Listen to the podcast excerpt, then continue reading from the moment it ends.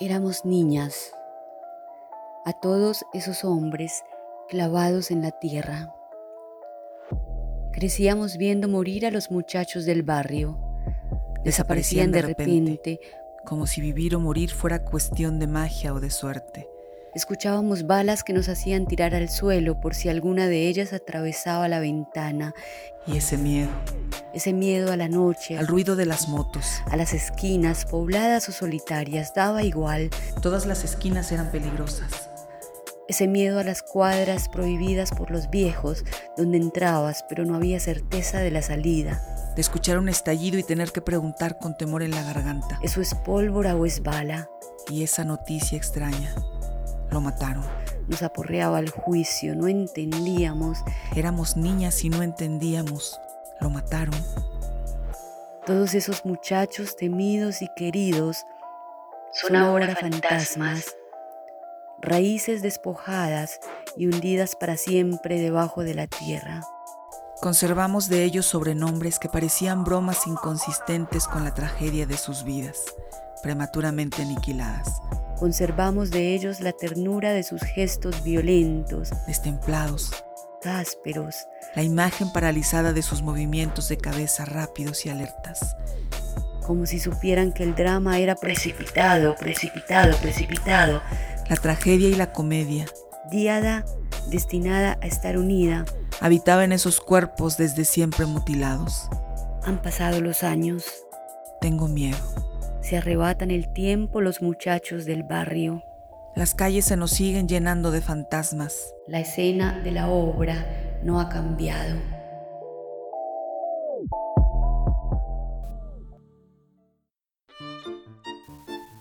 La Sociedad de Escritores Michoacanos, en colaboración con Radiofonía Online, presenta Letra Viva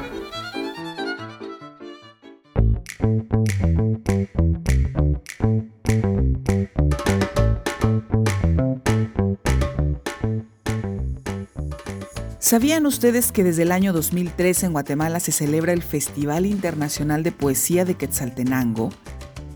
La edición de este año se realizará del 22 al 27 de noviembre y rendirá homenaje a la poeta y performer visual Regina José Galindo y a las personas migrantes y sus familias víctimas de desapariciones y masacres. Sobre este tema nos hablará nuestro invitado, el poeta Marvin García, que también nos comparte una selección de sus poemas y algunas reflexiones. Marvin, bienvenido a tu casa virtual Radiofonía Online y para iniciar queremos conocerte en tus propias palabras. Hola Carolina, ¿Cómo estás? Un enorme saludo a ti y a toda la gente que nos escucha. Eh, pues sí, me llamo Marvin Samuel García Citalán y soy eh, poeta maya quiche que radica en las montañas del occidente guatemalteco. Y es para nosotros muy grato que nos acompañes, poeta. Amables escuchas, así comienza Letra Viva.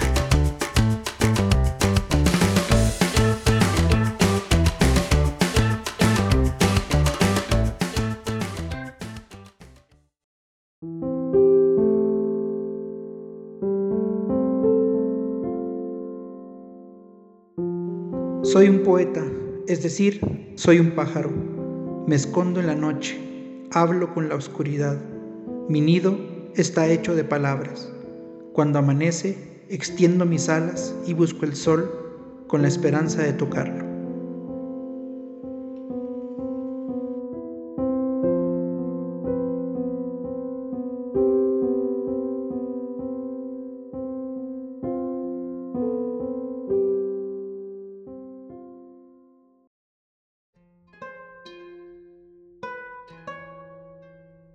Bueno, yo tengo hasta la fecha eh, seis libros publicados y el primer libro eh, se publica por allá del 2011. En realidad yo tenía apenas como 25 años. Y bueno, es, en realidad es un libro que nació gracias al interés de pues, mis primeros editores, que son los poetas Luis Méndez Salinas y Carmen Lucía Alvarado que dirigen una de las editoriales más importantes del país, que se llama Catafixia Editorial, es una editorial dependiente, pero que tiene quizá uno de los mejores catálogos en la historia de este país. Y entonces, eh, pues a raíz de ellos, de esa invitación, nace este libro que se llama No somos los mismos, que es un libro de poesía.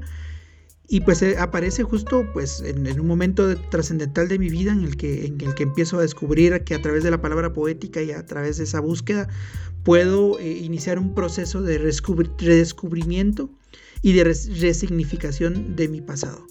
Entonces yo entiendo ese primer poemario como la puerta de inicio de un camino que aún no ha terminado, por supuesto, pero que tiene que ver con esa eh, búsqueda y resignificación de todo lo que tiene que ver con la historia general, la historia, pues la historia mayor, em, eh, internalizada eh, en mi familia y en mi, en mi ser. Entonces, pues así empieza este, este camino de, de la literatura y de la poesía que pues empieza por ahí de aquellos años y pues, pues lo, lo puedo interpretar como un proceso de búsqueda personal y de forma de resignificación de mi pasado.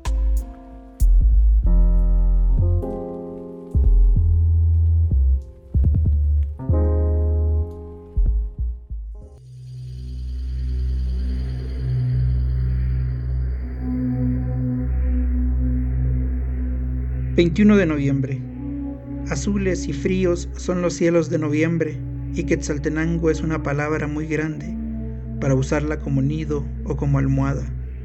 El viento arrastra el llanto de un animal salvaje que me habla al oído prediciendo tu futuro.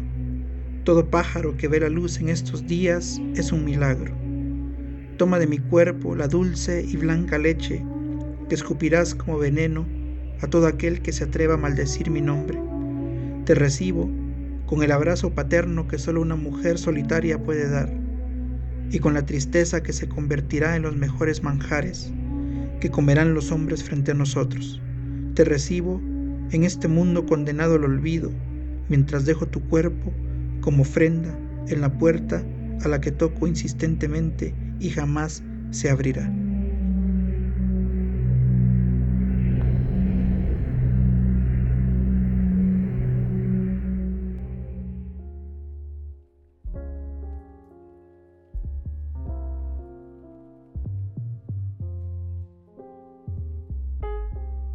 Bueno, desde luego yo creo, o sea, creo que, si hay alguien que escribe y, no acepta pues esa influencia colectiva, creo que, tiene que replantearse la idea de ser poeta, ¿no? O escritor o artista. Porque al final somos voces construidas de otras voces y eso tenemos que reconocerlo.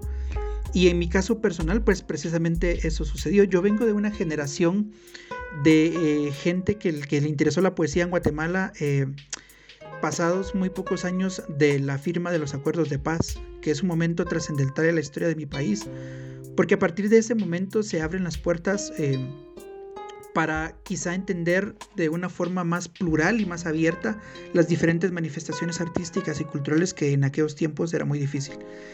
Eso significó que en esos años se abrieron nuevos espacios para que gente joven en aquel momento como yo y el resto de gente de mi generación eh, pues tuviera acceso a estos espacios, ¿no? Y es así como nace el interés por, por juntarnos, por cohesionarnos y por empezar a descubrir juntos este camino de la poesía.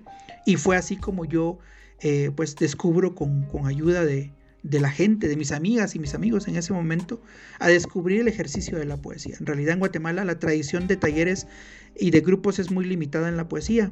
De hecho, incluso las universidades eh, estatales y privadas en Guatemala casi no existe la carrera, este tipo de carreras a nivel universitario. Entonces, más bien la búsqueda era una búsqueda que hacíamos entre nuestros amigos y nuestras amigas, compartiéndonos libros, mostrándonos poemas. Y fue así como empezó a nacer ese interés y esa construcción que luego, pues más adelante con el tiempo, ya fue convirtiéndose, por supuesto, que una exploración muy individual en el sentido de las, de, las, de las propias búsquedas, pero que ha sido alimentado por ese sentido de colectividad, ese sentido de comunidad también y ese sentido de, de, heredar una tradición eh, afectiva, simbólica, muy importante que, tiene, que se desarrolla ancestralmente en las comunidades y en los territorios guatemaltecos. Así que, que sí, esa fue mi, mi yo creo que sí, eh, lo que he escrito, lo, que he escrito hasta ahora, que tampoco, pues debo ser honesto, no es tampoco una obra muy grande, pero ese proceso de construcción poética tiene que ver precisamente gracias a la construcción de un conocimiento y de un interés y de una búsqueda colectiva.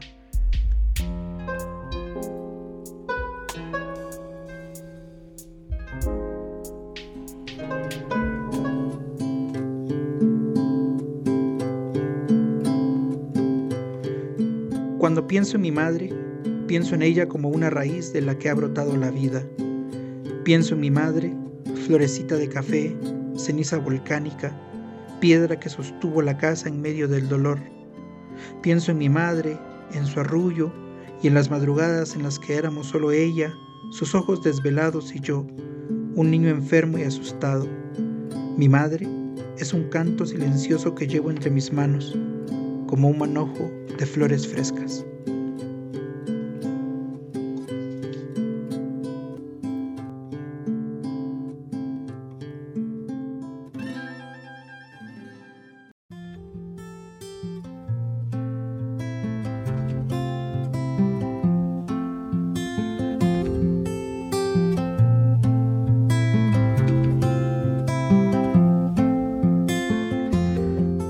Desde hace 16 años de forma ininterrumpida acá en el territorio en donde yo vivo, que es Quetzaltenango, que es un departamento que está eh, al occidente de la capital de Guatemala, muy cercano a la frontera con México. Em, pues empezamos a trabajar un proyecto al que dimos por nombrar el Festival Internacional de Poesía Quetzaltenango, que fue un proyecto que, que nació como bajo influencia precisamente de lo que en aquellos años, hablo del inicio del siglo, eh, empezaba a suceder en otros países como México, Colombia y en fin, que era tener un encuentro en donde poetas de diferentes países eh, pudieran encontrarse y presentar su obra. Y insisto nuevamente que en un país tan violento y con una historia de desigualdades como lo es mi país, eh, este tipo de eventos no se conocían. Y entonces pues, pues nos dimos a la tarea de, crear un, un festival en Quetzaltenango que bueno, afortunadamente y con el pasar del tiempo se ha consolidado como uno de los eventos más importantes de su tipo en Centroamérica y en el país. Y gracias a eso hemos, eh, nos han visitado más de mil poetas durante todo este tiempo en Guatemala. Y este año se celebra de nuevo la 17 edición. Este año, pues a raíz de la pandemia, eh, pues mm, tuvimos que migrar todos nuestros contenidos a estos espacios, a los espacios virtuales, lo cual no resulta del todo malo porque ah, esto significa que ya el sentido de territorio pues ya entra en otra frecuencia y esto significa que el festival llega a diferentes lugares y, rincones del mundo. Entonces este año celebraremos la 17 edición del festival que se realizará del 22 al 27 de noviembre y tiene pues dos eh, dos temas importantes, una dedicación y una temática que aborda el festival. El festival también, aparte de ser un festival de poesía, es un festival, es un espacio para la memoria y la dignificación de algunos temas que son pues muy difíciles de tocar, pero que son una realidad latente en estas sociedades. Y este año se le dedica a la, artista visual y poeta Regina José Galindo, pero también abordamos la temática de las personas que han sido eh, víctimas de masacres y desapariciones y a sus familias. Y nosotros estamos plenamente convencidos que a través de la poesía y a través del arte se puede generar una eh, conexión y una, una, una, especie de reparación simbólica más bien hacia todas esas personas que, que, atraviesan esa problemática. En Guatemala las desapariciones son algo que durante la guerra se agudizaron profundamente, que durante pues, estos tiempos también han sido muy fuertes y luego se ha agudizado también el tema de las migraciones irregulares hacia Estados Unidos. Han sido cantidades las personas que durante los últimos años han, abandonado sus países. Hablo de Guatemala, El Salvador y Honduras. Principalmente que a raíz de, la inestabilidad política, de los problemas sociales, la economía, las crisis que existen eh, sociales en estos países, pues no tienen otra alternativa que, que buscar eh, un refugio en Estados Unidos. Y pues lamentablemente en ese, en ese camino mm, para llegar hasta la frontera de Estados Unidos, eh, pues atraviesan el, territorio mexicano que se ha convertido en uno de los lugares más peligrosos para estas personas que deciden cruzarlo de forma irregular, habiendo masacres, eh, habiendo desapariciones y pues un montón de flagelos que muchas veces la mayoría de las personas que no sufren de esta problemática pues ni siquiera las conocen. Lo que buscamos a través de, la poesía y del festival es generar eh, pues una empatía, que la gente entienda que pues migrar no es un, delito, al contrario, todos como seres humanos tenemos el derecho de, de migrar y también de entender esos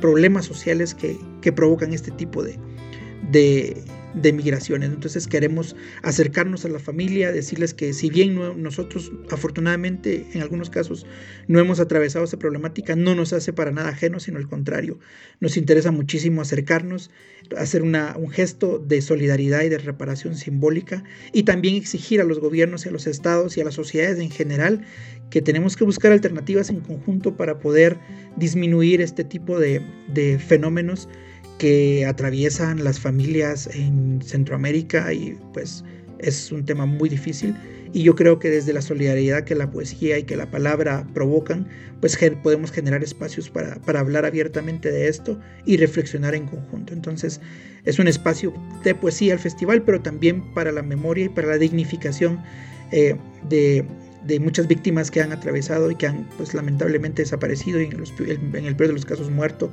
a raíz de las, de las migraciones irregulares hacia Estados Unidos.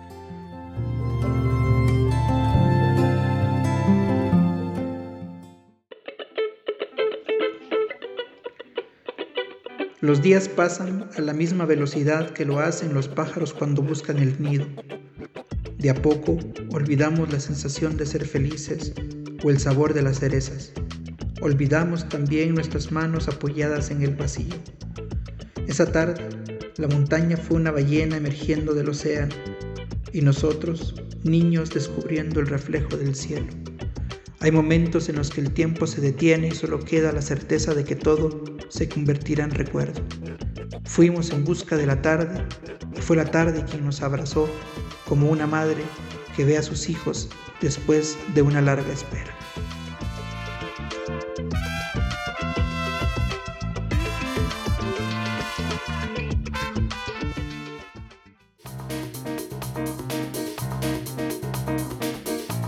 Bueno, Regina José Galindo es sin duda alguna una de las artistas más importantes en la línea histórica de Guatemala.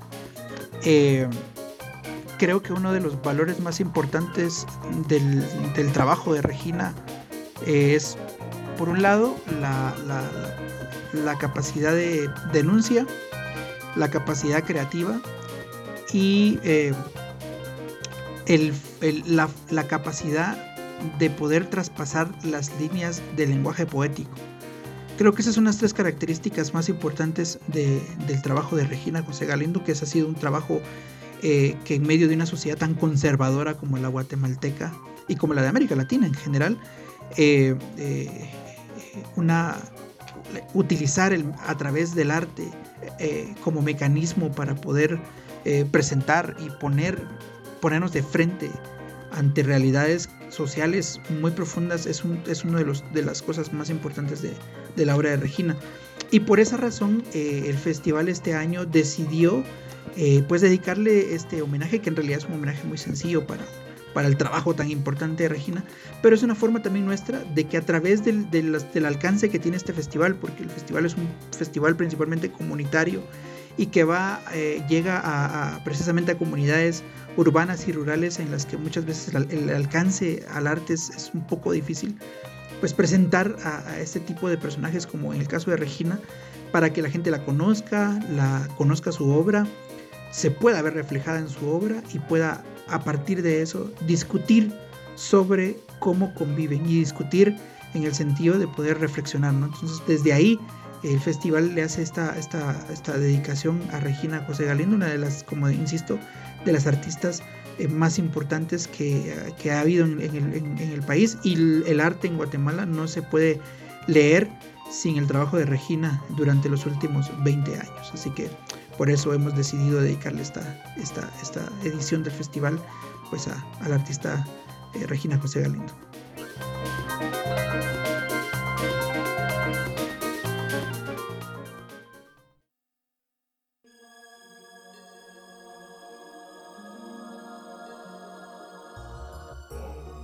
¿Qué dirán de mí si un día aparezco muerta? Abrirán mis gavetas, sacarán mis calzones al sol, revisarán minuciosamente mi pasado y dirán quizás que lo merezco. Cada periódico hará un despliegue de mis defectos, mis vicios, mis fallas, y dirán quizás que lo merezco. Se desnudaba con demasiada facilidad, dirán algunos. Fumaba marihuana, dirán los otros. Saber en qué estaba metida, dirá fulanito saber qué debía, dirá Menganito. Se acostó con el que ahora es mi esposo, dirá la sutana. Era una puta, dirá la fulana. Una loca, pensará Merengana. Una comunista que afirmaba el genocidio, escribirá Perengano. Una vergüenza para el país, apuntará Perencejo. Una cualquiera, denunciará el policía. Tenía las uñas mal pintadas de rojo y la marca de un arete en el ombligo. Una marera, concluirá el fiscal. Tenía la pierna tatuada con sopilotes y una horrible telaraña en la parte de atrás. Alguien localizará mis antecedentes penales en la comisaría de Santa Catalina Pinula y esa será mi perdición. Dirán entonces que era una paria, una delincuente, una mala semilla, una drogadicta. Las señoras en sus casas dirán que fue lo mejor para Guatemala. El envidioso se alegrará en secreto con la noticia, y unos cuantos que me quisieron no dirán nada. En mi entierro, mis cuatro hermanas limpiarán sus lágrimas y limpiarán mi nombre. Dirán que es mentira, que Regina nunca estuvo vinculada al PRI, que no fue una puta, ni una loca, ni una vaga, ni una maleante, ni una bandida, ni una terrorista, ni una delincuente, ni una paria, ni una asesina, ni una ladrona, ni una extorsionista, ni una drogadicta, ni una bandida, ni una comunista, ni una criminal, ni una marera. Dirán que Regina fue su hermana y que era buena. Y de ti. ¿Qué dirán de ti si un día apareces muerto?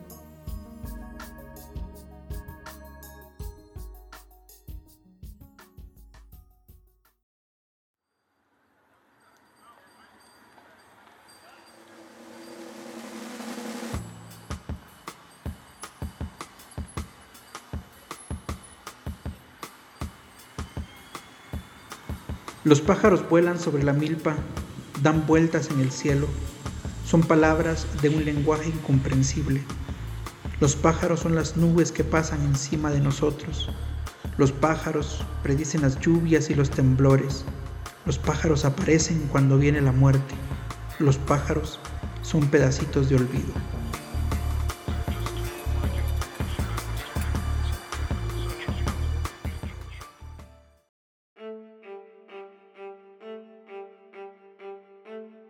Nunca se borra el camino a casa, aunque ésta sea ajena, aunque su puerta permanezca cerrada, aunque no se tenga la llave para abrir. El cuerpo de una mujer, después de dar a luz, se parece a una ciudad atravesada por un aguacero. Pienso en esto mientras llevo en mis brazos tu cuerpo. Creo que en vez de un recién nacido, llevara un ramo de pascuas o una olla de comida mis pasos lentos y adoloridos recorren las callecitas que se van perdiendo con el naranja que aparece al final de la tarde. El camino lo tengo presente en la memoria, como presente tengo la sangre en mi cuerpo y el cordón que unirá mi existencia a la de este niño que sostengo. Cada paso es un golpe sobre la tierra que se escucha en todas las esquinas de esta ciudad que no sabe soportar la estampida de un temblor. Cada paso anuncia que estamos cerca de casa, más cerca de la puerta en la que dejaré tu cuerpo, como profecía que anunciará el futuro, que fue mala idea no recibirnos ni dejarnos entrar.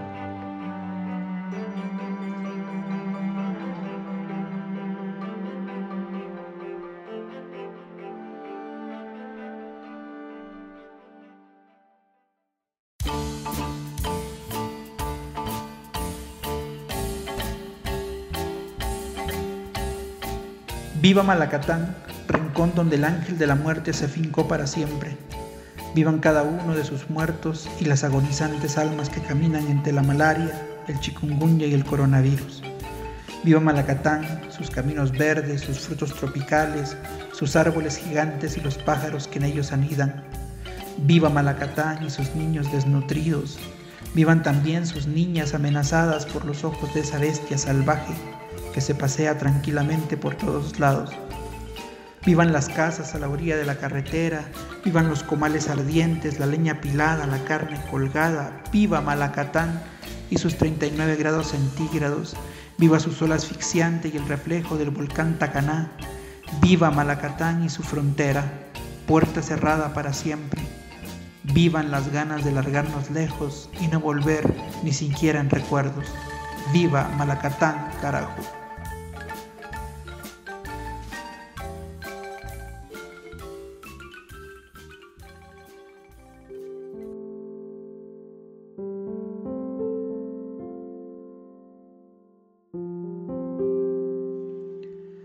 Bueno, yo tengo que reconocer que buena parte o, algunos de los, de los grandes escritores que, han, que me han marcado profundamente ha sido sin duda alguna la narrativa de Miguel Ángel Asturias. Creo que, Asturias como, ese gran personaje de la literatura guatemalteca es trascendental, sobre todo en novela, bueno, en realidad toda su obra narrativa, desde El señor presidente, que es un libro tan, tan importante para entender el, inicio del siglo, del siglo XX en Guatemala y en América Latina, pues es, fundamental. Eh, Augusto Monterroso también me parece que es que ha sido de los de los grandes escritores que, que, que, me han, que me han servido, digamos, y que me han dejado, que me han, que me, que me han, que están ahí siempre, a los que uno siempre vuelve y los que uno cuando cuando, cuando siempre dicen cosas nuevas, ¿no? siempre están ahí eh, tratando, uno siempre encuentra algo diferente y creo que ese es uno de los grandes valores de, de, estos autores. Por el momento se me ocurren esos, pero hay, hay muchísimos más, por supuesto.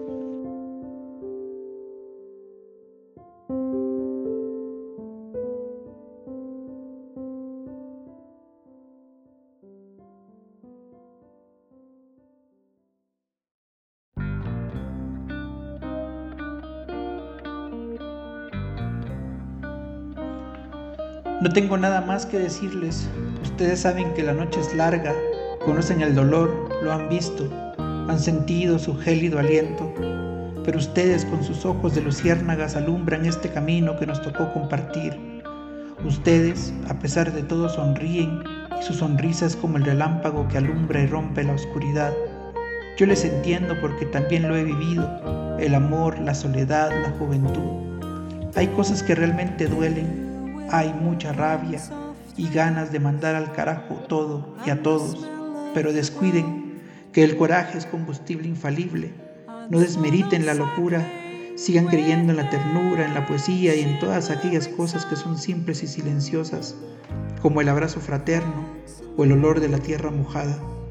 Recuerden que no hay nada más gratificante que hacer algo sin alardear, sin la carga de quedar bien con el mundo. No dejen que el fuego se extinga Sí, el aguacero es fuerte, el frío carcome los huesos, pero ustedes no dejen de hablar, no dejen que el silencio los anule. Les tocará como a todos caer en los más hondos agujeros, les tocará empuñar las manos contra la tierra, se les quedarán atrapadas las palabras en el pecho, pero pronto encontrarán la luz y también los días en los que al fin hablarán con el cielo y éste les responderá.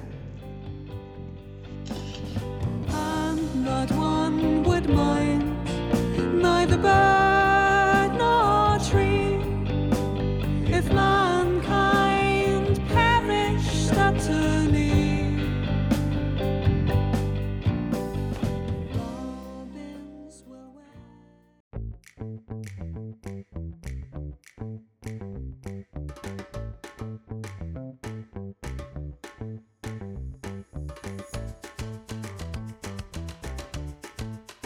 Qué agradable es escucharte, Marvin.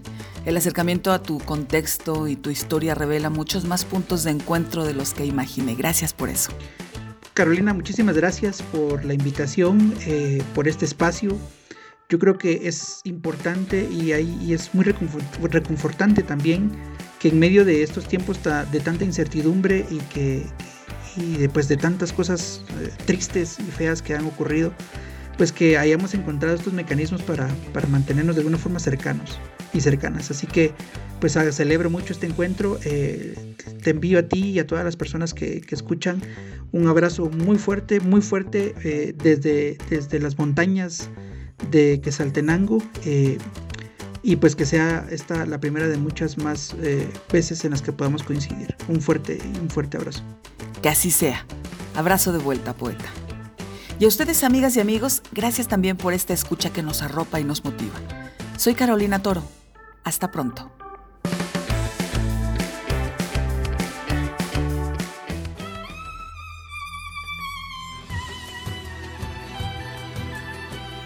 La Sociedad de Escritores Michoacanos, en colaboración con Radiofonía Online, presentó Letra Viva,